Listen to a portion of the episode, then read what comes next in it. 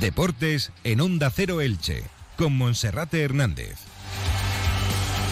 ¿Qué tal? Un saludo, buenas tardes. Es la Uni 20. Alzamos el telón de la actualidad deportiva en Radio Estadio Elche. El Elche ha tocado fondo. Ayer volvía a perder en el último partido antes del Mundial de Qatar 2022 frente a otro rival recién ascendido a Primera División, el Girona. Una sensación esperpéntica, dramática para el equipo ilicitano que ahora mismo es un muerto en vida en Primera División y que sigue sin técnico. Sus dos primeros candidatos, sus dos principales candidatos, José Bordalás y Paco López, han terminado por dar calabazas al club. José Bordalás dijo no, más aún después de la derrota y la imagen del equipo frente al Girona, y Paco López se comprometía ayer de madrugada con el Granada para intentar reflotar su situación y conducirlo a primera división. Ahora, uno de los principales candidatos, según hemos avanzado hace unos minutos. En nuestra web en onda 0.es barra Elche, es el técnico alicantino Juan Ignacio Martínez, primo hermano de José Bordalás y que se encuentra en el paro tras haber terminado la pasada temporada en el banquillo del Real Zaragoza cree en la permanencia, su nombre ya está sobre la mesa, aunque también hay otros candidatos, una lista de la que tendrá que sacar el nombre del elegido, el propietario del Elche, Cristian Bragarnik. Escucharemos voces de los protagonistas y resumiremos lo que dio de sí ayer ese partido y esa derrota frente al Girona por parte del Elche. Comenzamos. Feria de vehículo de ocasión y nuevo en stock en Toyota y Lexus Elche. Las mejores ofertas del año solo del 10 al 13 de noviembre. Liquidación de vehículo nuevo en stock y los mejores precios en vehículos de ocasión. Además, entretenimiento para toda la familia. Tendremos música, food trucks, hinchables y muchas sorpresas más. Ven a vernos a Toyota y Lexus Elche, Avenida de Crevillente 12. Te esperamos. Comenzamos con todo lo que dio de sí ese partido de ayer entre el Elche Club de Fútbol y el Girona. Como cada día, en primer lugar, saludamos a nuestro compañero Felipe Canals. Felipe, muy buenas tardes. ¿Qué tal? Muy buenas, Moncherrati. Bueno, pues ya son 14 jornadas de liga. El Elche sigue sin conocer la victoria. 10 derrotas y tan solo 4 empates, ningún triunfo. El Elche llega al largo parón por el Mundial de Qatar 2022, con muchos deberes por hacer y con una situación en la que no solo tendrá que luchar contra lo deportivo, también frente a lo anímico e incluso ante lo histórico, porque hasta la fecha, seis equipos en la historia de la liga habían llegado a la jornada número 14 sin lograr el triunfo y ninguno de ellos había logrado conseguir la permanencia en primera división. Ayer Alexis Martín Tamayo, en el programa Radio Estadio Noche, después de la derrota del Elche Club de Fútbol, echaba mano de su base de datos para encontrar un caso similar del Elche el peor inicio de liga histórico, data de la temporada 97-98 del Elche Club de Fútbol, perdón, del Sporting de Gijón en primera división, cuando a estas alturas de la temporada únicamente había sumado dos empates en los 14 primeros partidos de liga. Ni que decir tiene que aquí el Sporting de Gijón, batiendo récords históricos, logró el descenso a segunda. Sin embargo, en la jornada 14, seis clubes no han logrado la victoria, no habían logrado la victoria a estas alturas de la temporada y en ningún caso se había logrado remontar el vuelo para mantener la categoría. Lo contaba ayer con Aitor Gómez, Alexis Martín Tamayo, Mr. Chip en Onda Cero.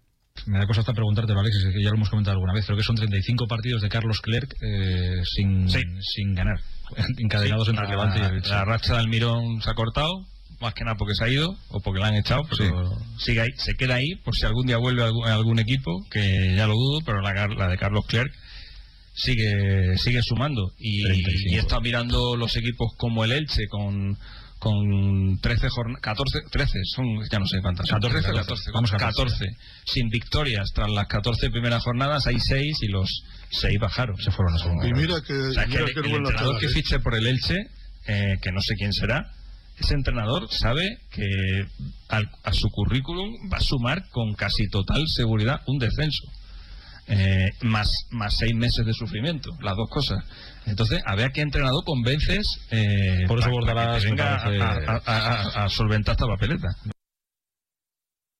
Como muchos dicen, lo peor es que al Elche le quedan todavía 24 jornadas de liga. La temporada se va a hacer realmente larga porque este Elche está hundido. Esa última derrota frente al Girona provoca esa situación en el fondo de la tabla con siete puntos de desventaja sobre el descenso, pero es que a partir de hoy eh, juegan todos los rivales directos y esa distancia podría ampliarse a 10 puntos de diferencia. El estado anímico del Elche es crítico. La afición expresaba anoche, tras ese enésimo tropiezo, su decepción con la plantilla. Gritos de esta camiseta no la merecéis, 16, gritos de fuera fuera, gritos en contra de la gestión de Cristian Bragarni, que sigue estando en Argentina, y como decíamos también, la historia juega en contra del Elche. Esa pésima imagen del equipo frente al Girona, eh, además vino después de que el equipo se adelantara en el minuto 16 por medio del gol de Paul Lirola, además también en esos primeros 20-25 minutos un cabezazo al larguero de Peremilla, un balón al palo izquierdo de Alex Collado, una acción en la que pudo haber sido expulsado Tony Villa por pisar por detrás a la zona del tendón de Aquiles a Raúl Guti, todo parecía estar de cara, pero el equipo poco a poco se fue desmoronándose.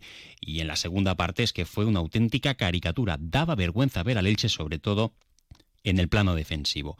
Como decíamos, las dos primeras opciones se han diluido. José Bordalás, que espera un equipo mejor, y el caso de Paco López, que se ha comprometido con el Granada. Ahora mismo, una de las opciones mejor colocadas sería la de Juan Ignacio Martínez, como apuntamos, técnico que tiene 58 años, que es de Alicante, que jugó también en las categorías inferiores del Elche, que tiene experiencia en primera y segunda división. En el año 2012 fue elegido mejor técnico de primera división por su papel en el Levante, al que clasificó para competición europea y su última etapa fue la pasada campaña en un Real Zaragoza al que llegó en la jornada eh, a finales de la primera vuelta y logró mantenerlo en primera división, e incluso de mitad de tabla hacia arriba. Un Juan Ignacio Martínez, con el que hemos podido hablar, ya ha confirmado su total predisposición a aceptar la propuesta del Elche e incluso convencido de que puede remontar la situación. También contábamos ayer en Onda Cero. David Vidal también se está ofreciendo al Elche, a sus 72 años se siente capacitado para venir al equipo y para eh, no solo salvar al Elche, sino según él dejarlo en mitad de tabla. Una opción que por lo menos podría servir para casi y recuperar una sonrisa dentro de ese profundo estado de presión por el que atraviesa el Elche. Días después del partido, eh, Sergio Mantecón daba la cara en la sala de prensa del Estadio Martínez Valero, papelón también para el secretario técnico, que decía que no había sentido vergüenza, pero sí mucha impotencia en el área técnica del banquillo local del Martínez Valero. No, vergüenza, vergüenza no, pero impotencia sí. Eh, impotencia mucha porque, como te digo, bueno, pues eh, no llegamos al nivel mínimo para competir en primera división. Entonces eso es impotencia. Vergüenza no, porque bueno, con, nuestros defectos o no, eh, los jugadores son los primeros responsables y también los primeros beneficiados y perjudicados de, una trayectoria de un equipo. Eh, entonces, responsables somos todos, pero como te digo, el, primer el primero que quiere ganar es el jugador. Entonces, bueno, el problema es que si no nos da en, muchos aspectos del juego a nivel pues es difícil, es difícil competir en primera división porque los errores te penalizan muchísimo y, hoy ha sido una muestra, ¿no? De cuando has podido competir y estar a nivel, has competido y cuando has bajado un poco la guardia en todos los aspectos, pues, pues no te dan la vuelta un marcador. Bueno, y las palabras de Sergio Mantecón que llegaban minutos después de que Pere Milla en el flash de Dazón, pues de nuevo volviese a sincerarse, decía que habían hecho el ridículo en las 14 primeras jornadas de liga, también eh, volvía a destacar que el árbitro se había equivocado a favor del Elche porque entendía que el gol de Oriol Romeu tuvo que haber subido al marcador porque no existía eh, falta sobre Paul Lirora, no sé a qué viene eso ayer a cuento sin que nadie le preguntara a Pere Milla, pero sobre todo también en la misma línea que Sergio Mantecón decía que el Elche no está dando el nivel mínimo para competir en la máxima categoría.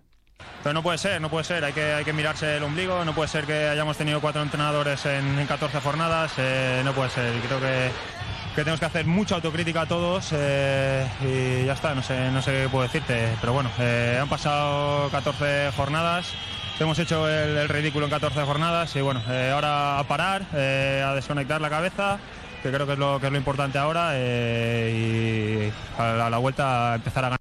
Pero no puede el hecho que se tiene que reforzar también en el mercado de invierno, pero ya no solo es difícil encontrar un buen entrenador, sino que tiene que ser valiente y que se sienta capacitado para esta situación o que simplemente busque el foco de primera división para volver a meterse a la rueda, sino que además el Elche se tiene que reforzar en el mercado de invierno y con jugadores importantes que vengan a un colista, sabiendo que eh, lo de mantenerse en primera división es prácticamente un milagro. A ver cómo torea eso Cristian Bragarni, que ya tiene su primer refuerzo, Lautaro Blanco para el lateral izquierdo, pero le faltan como mínimo dos centrales, un lateral derecho, al menos un medio centro que sea capaz de romper una línea.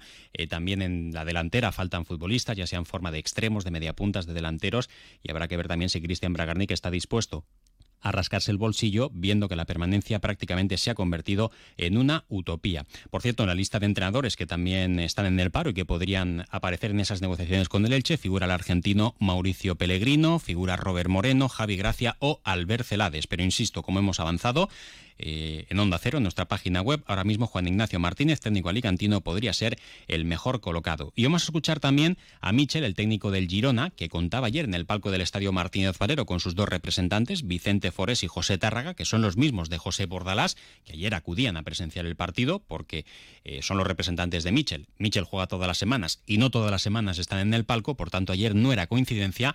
Eh, hasta última hora había una pequeña opción de que se pudiese convencer a Bordalás si se lograba la victoria, ofrecía una buena imagen y la oferta le convencía. La propuesta que se le pronía sobre la mesa a Bordalás consistía en mejorarle notablemente el equipo en el mercado de invierno, en hacerle un equipo a su medida si se lograba la permanencia en primera división, un buen contrato y una prima espectacular si se lograba la permanencia en primera división. Pero al final esto ha quedado en nada porque el Elche ahora mismo no invita a un técnico de su categoría a firmar por el Elche. Ayer se le preguntaba a Mitchell también por la situación del equipo rival, por el Elche Club de Fútbol y elogiaba el nivel de la plantilla, aunque otra cosa es lo que pueda estar ocurriendo de puertas hacia adentro. ¿Entra por aquí? Sí, vale. Me gusta que el equipo tiene esa esa capacidad de reponerse a los golpes y, también eh, una personalidad para... Es un rival muy difícil el Elche, yo no sé si la gente no lo, no lo valora, pero es un partido contra un rival que tiene muy buenos jugadores y a mí eh, me, parece, me parecía un partido complicado como ha sido y creo que nosotros, por el momento de ellos, que es verdad que mentalmente... Hace más de 120 bueno, pues ahí estaban esas declaraciones eh, de Robert eh, de Michel ayer en la sala de prensa del Estadio Martínez Valero. Bueno, Felipe, en la jornada hoy entran en acción el resto de rivales en la pelea por la salvación y bueno, pues vamos a ver qué es lo que sale de ahí, pero es que ya es una tontería pensar en otros rivales si el Elche no es capaz de lograr la victoria, ¿no? Sí, bueno, en el mejor de los casos quedará siete puntos la permanencia y en el peor a 10 porque juegan todos los de abajo. El Sevilla juega, por ejemplo, contra la Real Sociedad, también juega el Español contra el Villarreal y hay un, y hay un duelo directo entre el Getafe y el Almería en el Coliseum. Así que hoy, eh, si ganase el Sevilla y también el Español puntuase, pues la permanencia podría estar nada más y nada menos que a 10 puntos para el Elche. Y además mañana Monserrate juegan los otros dos que los otros dos equipos que acompañan al Elche en descenso, que es el Cádiz que juega en el Bernabéu contra el Madrid, es un partido difícil, eh, y el Celta que juega también en Madrid, pero en este caso en Vallecas ante la revelación de la temporada, el Rayo. El Elche Club de Fútbol, que esta mañana ha llevado a cabo una sesión de recuperación en el Martínez Valero a puerta cerrada, a las órdenes de Sergio Mantecón, y el próximo sábado a las seis y media de la tarde, televisado por Movistar, afrontará la primera eliminatoria de la Copa del Rey ante el Alcora. Solo faltaba que el conjunto castellonense que milita en regional preferente fuese capaz de dar la sorpresa y eliminar al equipo ilicitano en la primera ronda de la Copa del Rey en ese partido a encuentro único y donde veremos si se es capaz de lograr la primera victoria de la temporada. Una pausa y continuamos con más asuntos. Tengo que alquilar la casa, pero estoy intranquila por todas las cosas que oyes. Tranquila. Mira, hay dos formas de alquilar. Alquila sin Medina o alquila tranquila con Medina. Te buscan el inquilino, se encargan de todo y te regalan el primer año del seguro de impago. Pago garantizado.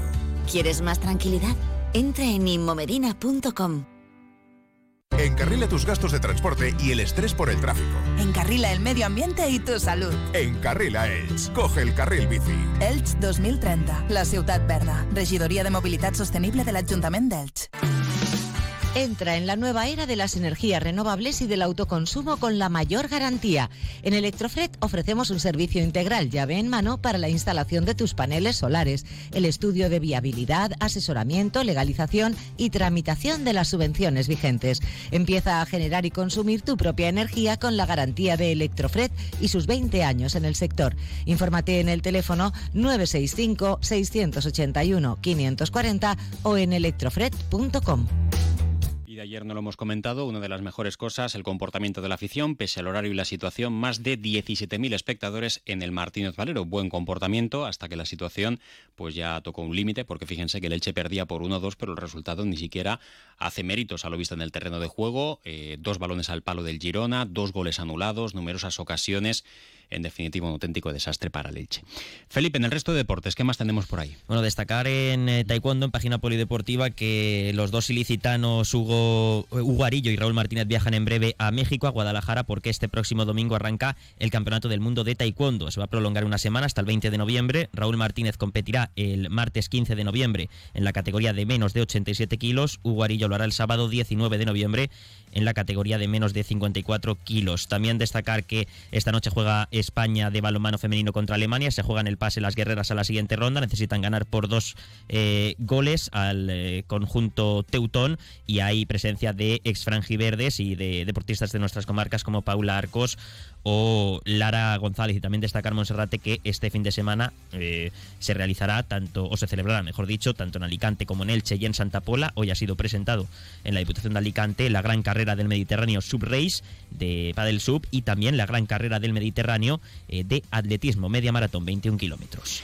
Esa gran carrera del Mediterráneo esa media maratón la va a disputar entre otros el alcalde de la ciudad Carlos González. Felipe muchas gracias. Gracias hasta mañana. Y ahora información local, local y comarcal con David Alberola. Un saludo